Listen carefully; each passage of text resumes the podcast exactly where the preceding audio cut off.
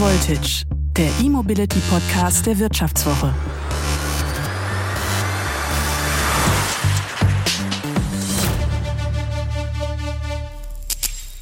Die Ampelkoalition hat sich ja zum Ziel gesetzt, dass wir bis 2030 15 Millionen Elektroautos auf deutschen Straßen haben.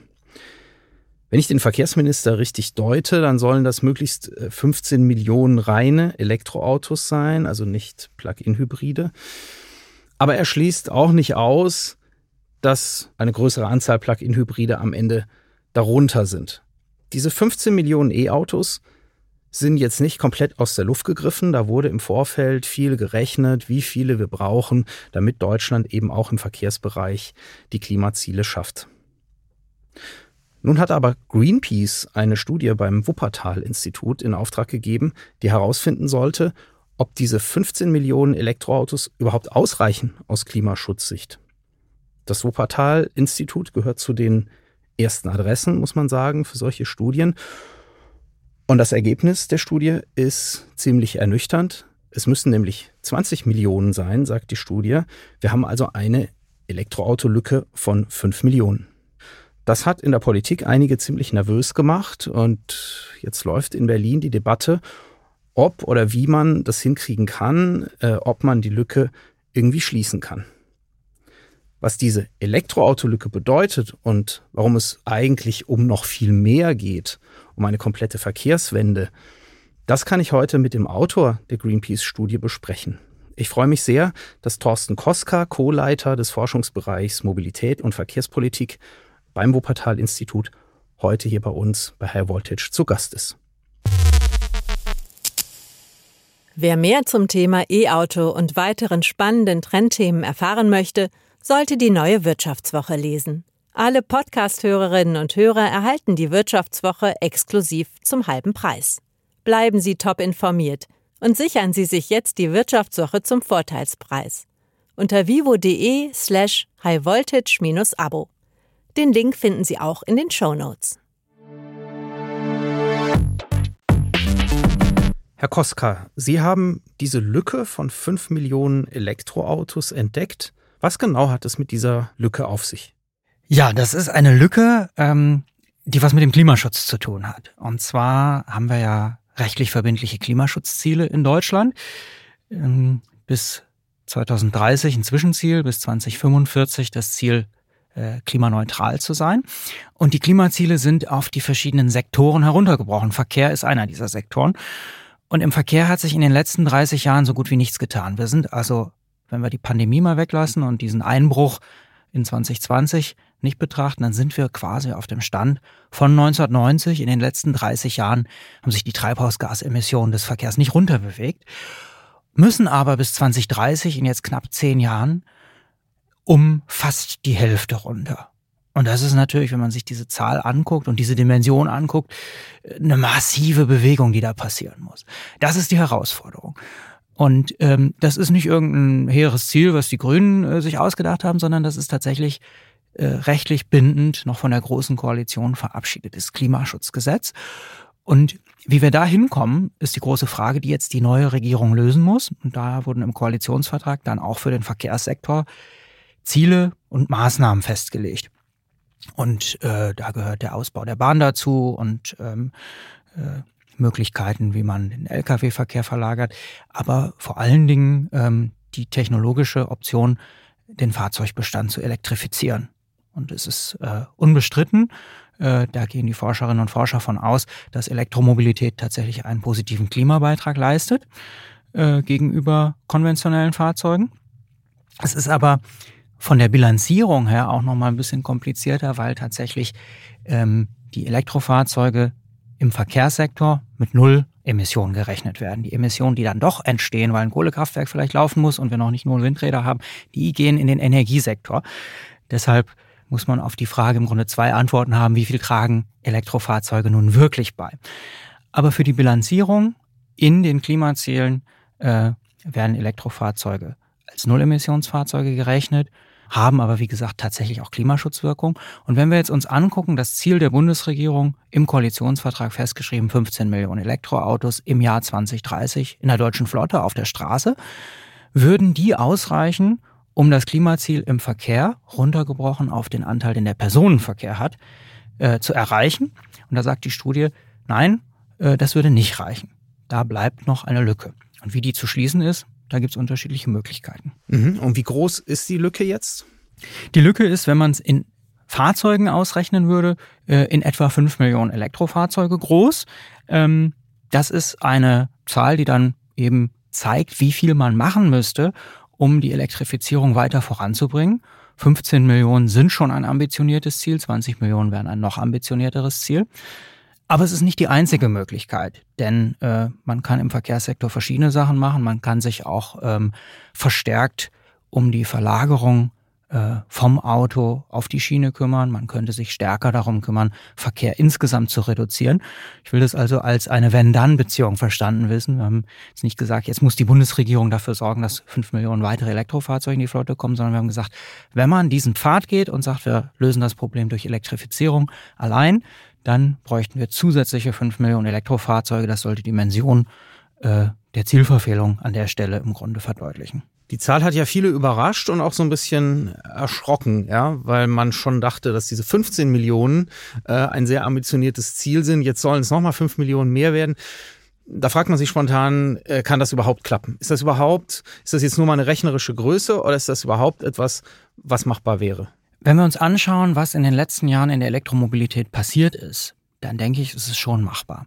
Wir haben gesehen, dass Länder, die äh, die richtigen Politikinstrumente eingesetzt haben, äh, Skandinavien, Norwegen und Dänemark zum Beispiel, aber auch die Niederlande, die über steuerliche Anreize dafür gesorgt haben, dass es teurer wurde, sich Verbrennungsfahrzeuge zu kaufen und die Steuerbefreiung auf Elektrofahrzeuge angewandt, dann deutlich über 10.000 Euro Preisunterschied ausgemacht haben.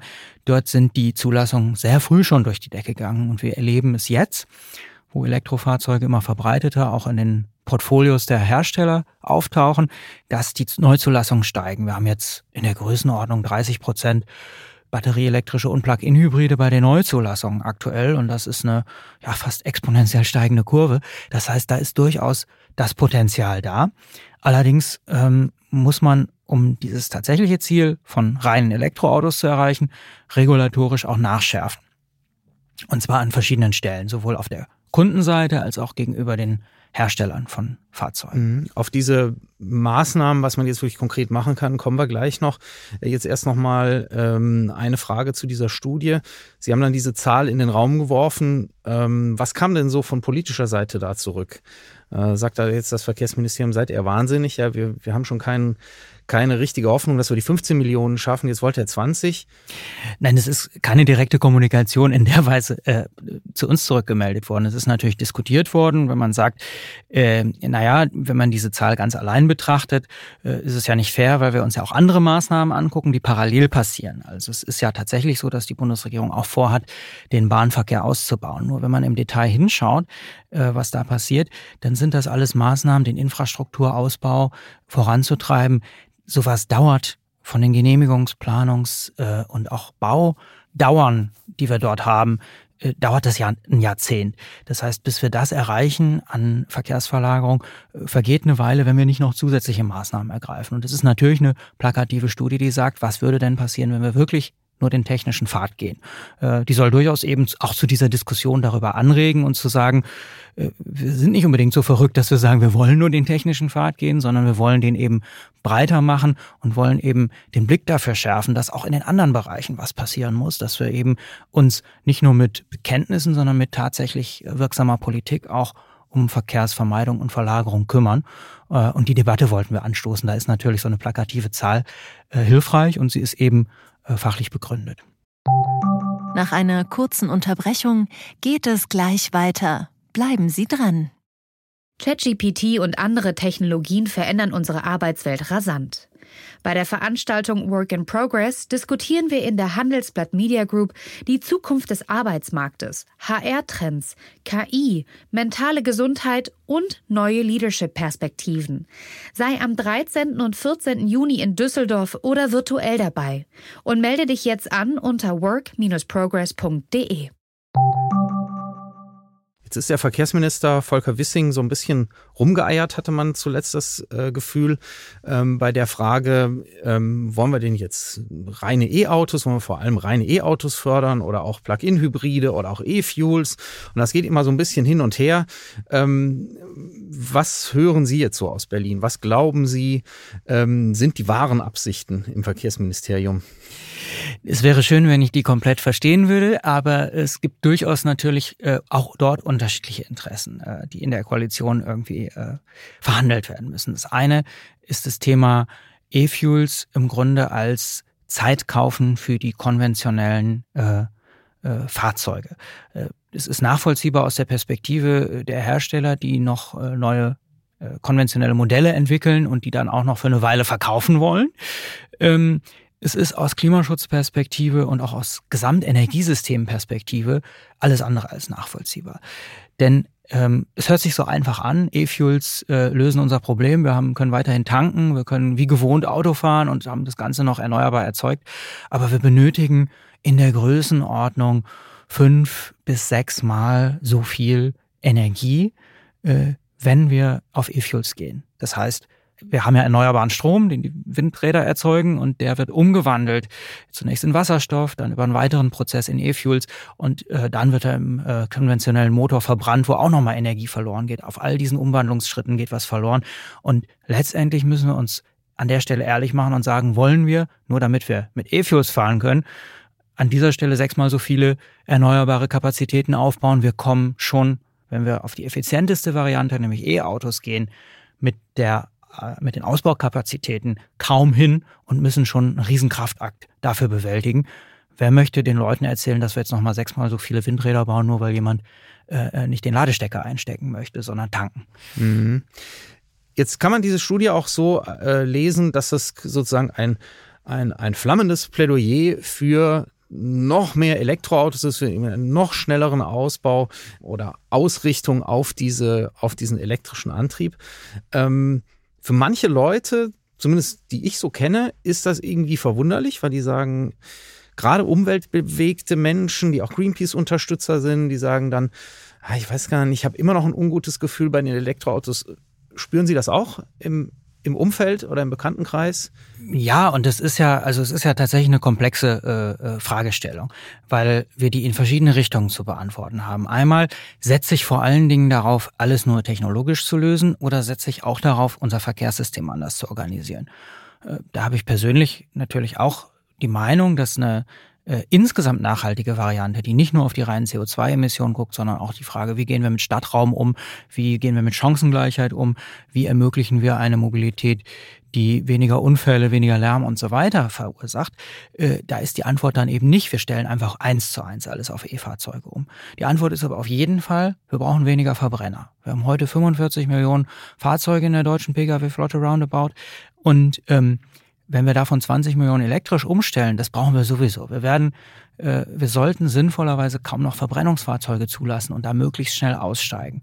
Wir werden, äh, selbst wenn man die, ich sage jetzt mal, größten Erfolge in der Verkehrsverlagerung erzielen würde in den nächsten zehn Jahren, äh, wäre, ich sage jetzt mal, die Halbierung der deutschen Pkw-Flotte ähm, ein von vielen fast utopisch erachtetes Ziel. Das heißt, diese Zahl von E-Fahrzeugen, die ich dann äh, in der Studie auch äh, habe, ist keine äh, Zahl, die sagt, wir, wir, brauchen, wir brauchen einfach Business as usual, sondern die sagt, wir müssen so schnell wie möglich die Verbrenner aus der Flotte rausbekommen. Und natürlich müssen wir, und das würde ich eben auch unterstreichen, parallel dazu die Bahninfrastruktur ausbauen, die Schienen digitalisieren etc., um äh, dann auch vom Auto umzusteigen. Ähm, bei den Fahrzeugen selber gibt es noch einen zweiten Aspekt, nämlich äh, die Frage, wie groß sind die Fahrzeuge. Wir haben ja in den letzten Jahren eine Entwicklung zunächst bei den Verbrennern, jetzt auch bei den E-Fahrzeugen, äh, erlebt, die äh, zu immer größeren äh, Autos hingeht. Das ist nachvollziehbar. Die Hersteller möchten dort Marge machen, die Leute möchten ein bequemes Auto haben. Die Bevölkerung in Deutschland wird im Schnitt älter. Die Leute möchten sich nicht runterbücken, die möchten äh, ganz bequem in ein Auto einsteigen und kaufen sich SUVs. Äh, und das ist aber problematisch, weil wir transportieren damit einfach doppelt so viel Gewicht durch die Gegend. Das kostet Energie, ganz egal, ob es erneuerbare oder fossile Energie ist. Und die müssen mit der Energie müssen wir sparsam umgehen. Und das ist natürlich auch ein Thema, dass die momentane Autodiskussion nur um Antriebe geht und nicht die Frage, der Effizienz des einzelnen Fahrzeugs stärker in den Blick nimmt. Das ist also ein Punkt, den ich nachvollziehen kann in der Debatte. Und dann gibt es einen Punkt, der ähm, bei der Frage E-Autos ja oder nein ähm, umstritten ist, wo ich sagen würde, da steckt ein bisschen False Balance dahinter. Da ähm, wurden Studien zitiert darüber, wie umweltschädlich oder wie klimaschädlich oder freundlich äh, sind eigentlich die verschiedenen Antriebstechnologien, wenn man sie gegeneinander stellt. Und da ist nach dem, was ich als Stand der Forschung gelesen habe, eindeutig, dass das E-Fahrzeug die effizienteste Variante von allen Antrieben ist und die CO2-freundlichste gegenüber äh, sowohl konventionellen Verbrennern als auch Wasserstoff- oder E-Fuels. Und ähm, dann gab es einzelne Studien, die gesagt haben, äh, das stimmt nicht, aber die Studien sind entweder auf alten Daten basierend, äh, vergleichen Äpfel mit Birnen oder ähnliches. Und äh, wurden aber zum Teil popularisiert durch Fernsehbeiträge oder ähnliches, sodass man da, gerade wenn man natürlich aus einer umweltbewegten kritischen Seite kommt und dann ist, wird irgendwo äh, ein, Beitrag gemacht, Mogelpackung E-Auto, dann ist natürlich die Empfänglichkeit dafür da. Und es gibt auch Probleme. Ich will nicht sagen, dass E-Autos problemfrei sind. Sie haben äh, keine tatsächlichen Nullemissionen. Sie sind vielleicht äh, zwischen 30 und 50 Prozent besser. Von Jahr zu Jahr zunehmend, je mehr Erneuerbare wir in der, in der Stromerzeugung haben, je mehr Erneuerbare wir in der Batterieproduktion äh, auch haben. Das passiert. Und wir haben auch Ressourcenverbräuche die aber, wenn wir sie dem gegenüberstellen, was für ein konventionelles Auto auch an Öl gefördert wird, was dafür an Umweltverschmutzung stattfindet, haben wir die relativ gesehen weniger schädliche Variante. Und das äh, vertrete ich natürlich auch gegenüber äh, den Leuten, die das äh, sich kritisch angucken, das Thema. Aber es ist komplex.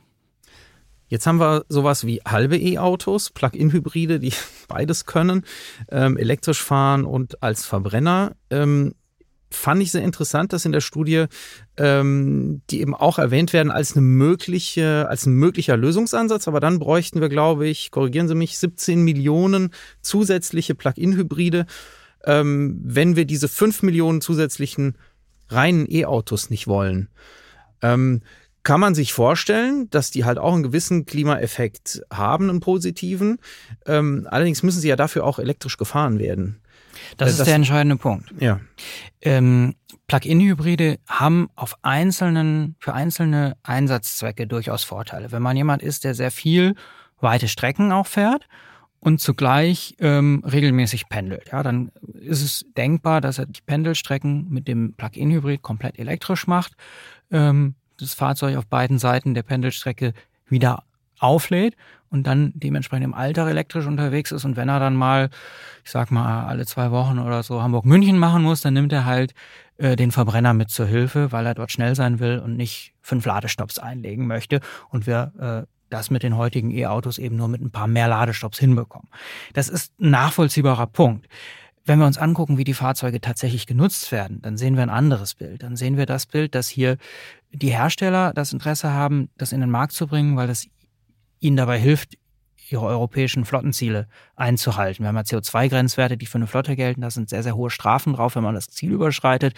Ähm, mit den Plug-in-Hybriden kommen die eben in so einem optimierten Fahrzyklus, wo viel elektrisch gefahren wird, äh, äh sind das sozusagen Zählkandidaten für Niedrigemissionsfahrzeuge. Wenn man sich die Fahrzeuge tatsächlich anguckt, häufig hochmotorisierte, große Fahrzeuge, ähm, die zum Teil, da gibt es Analysen, wie die in Flotten auch eingesetzt werden, zum Teil werden die äh, gar nicht oder nur selten elektrisch geladen. Ähm, und wir fördern die trotzdem. Ähm, und das macht keinen Sinn.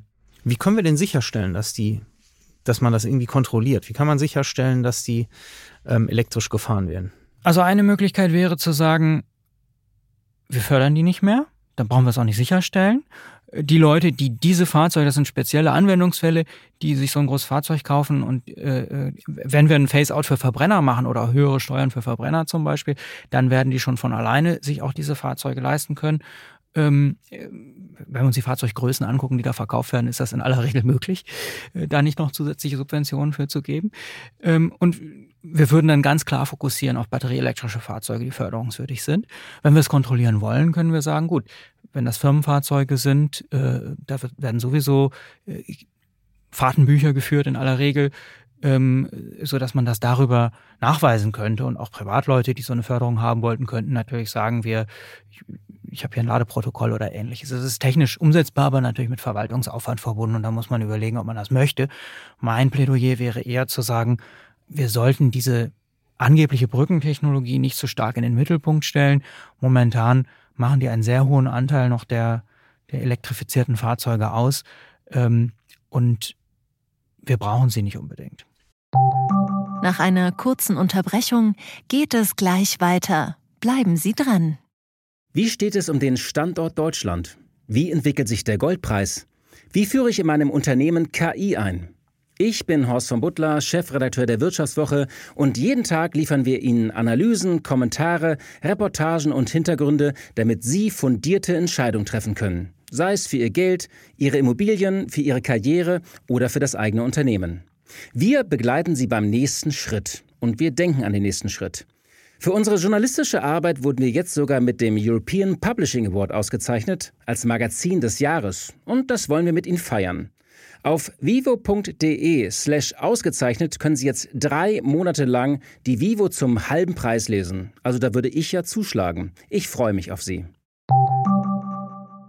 Jetzt haben wir viel über die Antriebswende gesprochen, aber Sie sagen, Verkehrswende ist nicht gleich Antriebswende. Nur ein Antrieb raus aus dem Auto, anderer rein, ist noch keine Verkehrswende.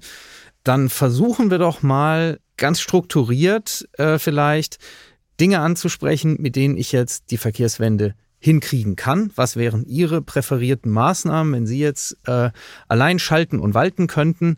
Ähm, was würden Sie machen? Und zwar ähm, würde ich es gerne mal sortieren in drei Rubriken. Also was können wir langfristig machen? Was können wir jetzt aufgleisen, um dann irgendwie in 20 Jahren ein ganz tolles äh, Verkehrssystem zu haben? Mhm. Was können wir mittelfristig machen und was können wir, können wir quasi übermorgen machen mit einer direkten Wirkung?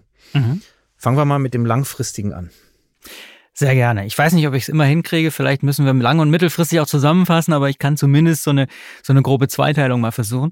Ich denke, das, was, äh, was langfristig nötig ist, ist von dem, von dieser Fahrtabhängigkeit einer aufs Auto orientierten Gesellschaft ein Stück weit wegzukommen.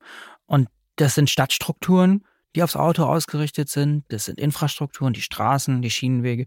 Das ist aber auch das, was wir an mentalen Strukturen, an Mobilitätskultur haben. Das ist ein langfristiger Prozess und den kann man beginnen, indem man äh, sich die Infrastrukturen und die Städte anguckt. Wenn wir, ähm, wenn wir Städte nutzungsgemischt äh, entwickeln und bauen und Anreize setzen, dass diese Nutzungsmischung auch stattfindet, dann heißt das, dass Arbeiten, Wohnen, Freizeitmöglichkeiten relativ nah beieinander liegen. In Paris äh, wird es mit dem Konzept Stadt der 15 Minuten bezeichnet. Damit hat die Bürgermeisterin Anne Hidalgo ihre letzte Wahl, Wiederwahl gewonnen. Die macht dort gerade eine massive Verkehrswende. Und da geht es eben um Stadtstrukturen. Das dauert, bis man sowas umgesetzt bekommt. Ja, wenn man sich überlegt, wo soll welches Ladenlokal sein, wo sollen Wohnungen, wo soll Gewerbe sein, das sind langfristige Prozesse. Und dazu gehören eben die Infrastrukturen. Infrastrukturen. Das heißt, wir bauen neue Straßenbahnnetze, wir bauen neue äh, Schienenwege, wir gehen dahin, wo äh, die Bahn sich aus den Letz in den letzten Jahrzehnten zurückgezogen hat, in die Fläche hinein, auch in die kleinen Ortschaften. Wir reaktivieren alte äh, Bahnverbindungen. Das kann man vielleicht sogar schon mittelfristig machen, weil die ja schon da sind. Langfristig wird es möglich sein, neue Bahnstrecken zu bauen, die wir bisher noch gar nicht haben. Kurze Zwischenfrage, muss denn immer Bahn sein? Ich kann auch einen Elektrobus da lang schicken. Das kann man tatsächlich machen und der ist äh, ähnlich effizient. Äh, der Punkt ist, äh, wenn man Nutzerinnen und Nutzer nach ihrem Fahrerlebnis und Komfort befragt, dann sagen die meisten Leute, es macht einen Unterschied, Bus anzufahren. Ich denke, man kann es durchaus um Busse ergänzen und es wird äh, Zielgruppen geben, die vielleicht mit einem etwas günstigeren Bus dann auch fahren, anstatt mit einer Bahn. Aber wenn ich mich selber entscheide, sowohl in der Langstrecke als auch im urbanen, städtischen Verkehr, dann ist für mich ein schienengebundenes Fahrzeug das ruhigere, angenehmere, dabei kann ich lesen, ohne dass mir schlecht wird. Das, das ist was anderes. So, deshalb, ich sage jetzt mal, ich sage ich Schiene äh, und meine dann in Klammern immer mit. Und was man kurzfristig machen kann, ist das Ganze schon als Busse vorwegnehmen. Ja, weil das ist dann nämlich die Ergänzung. Wenn ich jetzt zehn Jahre brauche, um was auf die Schiene zu setzen, im wahrsten Sinne des Wortes, dann kann ich heute schon damit anfangen zu sagen, äh, ich mache Elektrobusverbindungen, sowohl in den Städten, im ländlichen Raum, aber auch überregional, mit denen ich dieses Netz äh, jetzt schon herstellen kann. Mhm. Kommen wir zum mittelfristigen.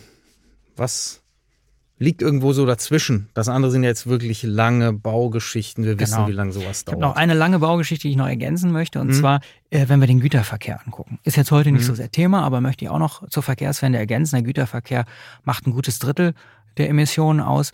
Äh, und der Schwerlastverkehr, den wird man nicht komplett batterieelektrisch hinbekommen, weil die Batterien bei so viel Nutzlast, äh, die die Fahrzeuge haben sollen, dann entsprechend nicht so groß ausfallen können. Ähm, da ist Oberleitung eine Lösung, die als, also in der Forschung aktuell als der kosten, volkswirtschaftlich kosteneffizienteste Weg erachtet wird. Flankiert von anderen Maßnahmen, Wasserstoff zum Beispiel. Aber ein Kernnetz aufzubauen auf den vielbefahrenen Autobahnen, wo wir sagen, wir machen Oberleitungen, auf denen Lkw fahren. Wir machen auch Verlagerung auf den Bahnverkehr, aber wir machen auch Oberleitungs-Lkw. Das ist eine Infrastruktur, die man auch langfristig planen muss, damit sie dann in den 30er Jahren da ist. Mhm. Okay, mittelfristig. Mittelfristig. Ähm, da gibt's unheimlich viele Sachen, die auf kommunaler Ebene funktionieren. Und ähm, sozusagen die Frage, wie, wie organisiere ich meine Alltagsmobilität? Nicht die 100 Kilometer, nicht die ganz neue Bahnstrecke, aber die Mobilität in Städten. Ein neues Radwegenetz zu bauen, das wirklich sicher ist. Das bedeutet, äh, dass ich nicht in Konflikt mit dem Autoverkehr gerate, dass ich zum Teil baulich getrennte äh, Fahrradwege habe, dass ich auch durchgängige äh, Radnetze habe, wo ich ein achtjähriges Kind oder einen 80-jährigen Senior draufsetzen kann. Äh, das sind Dinge, äh, da braucht man schon bis 2030, bis sowas vielleicht komplett umgesetzt ist, muss aber heute damit anfangen. Ähm, und äh, dazu kommen äh, öffentliche Verkehrssysteme äh, ausbauen. Ich habe gerade über neue Straßenbahnschienen geredet. Es gibt aber auch Dinge, die sich schneller auf den Weg bringen lassen, zum Beispiel On-Demand-Verkehre. Das heißt, die Mischung aus Bus und Taxi, die Vorteile von beiden Welten. Ich komme von Tür zu Tür, aber ich habe ein gepooltes Verkehrsmittel, wo ich mehrere Fahrgäste in eins setzen kann und bin damit äh, effizient unterwegs. Das da einzusetzen, wo wir nicht die großen Straßenbahn- oder Buslinien haben, im ländlichen Raum, an den Stadträndern, in den Randzeiten. Ähm, und sowas flächendeckend auszurollen, dafür zu sagen, wir haben jetzt Bedienstandards in jedem Bundesland, die sind dafür zuständig, aber vielleicht auch bundesweit in der Absprache zwischen Bund und Ländern, ein bisschen Zuckerbrot und Peitsche. Ihr setzt solche Bedienstandards um, dafür kriegt ihr dann auch Mittel, sowas auszu und aufzubauen, äh, dass im Grunde jeder an den öffentlichen Verkehr angebunden ist, äh, bis zu einem bestimmten Zeitpunkt. Das wäre auch noch so eine mittelfristige Maßnahme, die ich wichtig und sinnvoll fände. Mhm. Kurzfristig finde ich besonders spannend, weil der Punkt ist ja immer der. Wir reden seit 20, 30 Jahren über die Verkehrswende und irgendwo ist an vielen Stellen erschreckend wenig passiert. Ne? Also was kann man denn jetzt mal anpacken? Sagen, damit haben wir direkt die Effekte. Das, was ähm, in diesem letzten Pandemiejahr oder in den beiden letzten Pandemiejahren passiert ist, ist, da kann uns da ein Stück weit einen Rat geben. Und zwar mit temporären Maßnahmen zu arbeiten. Ähm, Pop-up-Radwege ist da ein Stichwort da, wo man die Infrastruktur noch nicht fertig hat, weil man weiß, das dauert jetzt fünf Jahre, bis wir die gebaut haben, weil die Bauvorhaben so lange dauern, zu sagen, wir machen es, wir machen eine gelbe Linie hin. Oder wenn wir es baulich getrennt haben wollen, stellen wir Baustellenbarken dorthin. Äh, Berlin hat es in Friedrichshain-Kreuzberg vorbildlich gemacht, dafür vom Verkehrsministerium den Fahrradpreis bekommen letztes Jahr. Die haben gesagt, wir, und das haben die innerhalb von wenigen Wochen auf die Straße gesetzt, dort, wo sie für mittelfristig ihr, ihr Radverkehrsnetz geplant hatten, haben sie kurzfristig Pop-Radwege gebaut, die dann auch erhalten geblieben sind und die dann jetzt sukzessive in dauerhafte Infrastruktur umgesetzt werden. Dann haben wir über Busse, äh, Überlandbusse zum Beispiel gesprochen gerade. Das kann man vorwegnehmen, kann sagen, wir wollen ein flächendeckendes Netz haben, was kostengünstig, erschwinglich die, die Leute anbindet. Die Bahnstrecken brauchen noch eine Weile, die Busse setzen wir jetzt schon auf die Straße. Und dann gibt es das in Deutschland ja sehr unbeliebte Tempolimit, was fast allen Ländern der Welt gibt, aber was hier aus irgendwelchen Gründen äh, nicht so recht durchsetzbar erscheint. Aber wenn wir über kurzfristige und schnell wirksame Maßnahmen reden, dann ist das Tempolimit auf Autobahnen eine der Maßnahmen, die zum einen was an der, direkt an der Motorisierung der neu gekauften Fahrzeuge ändert. Ich kaufe mir ja ein Auto auch, äh, damit ich damit entweder 130 oder äh, 200 durch die Gegend fahren kann.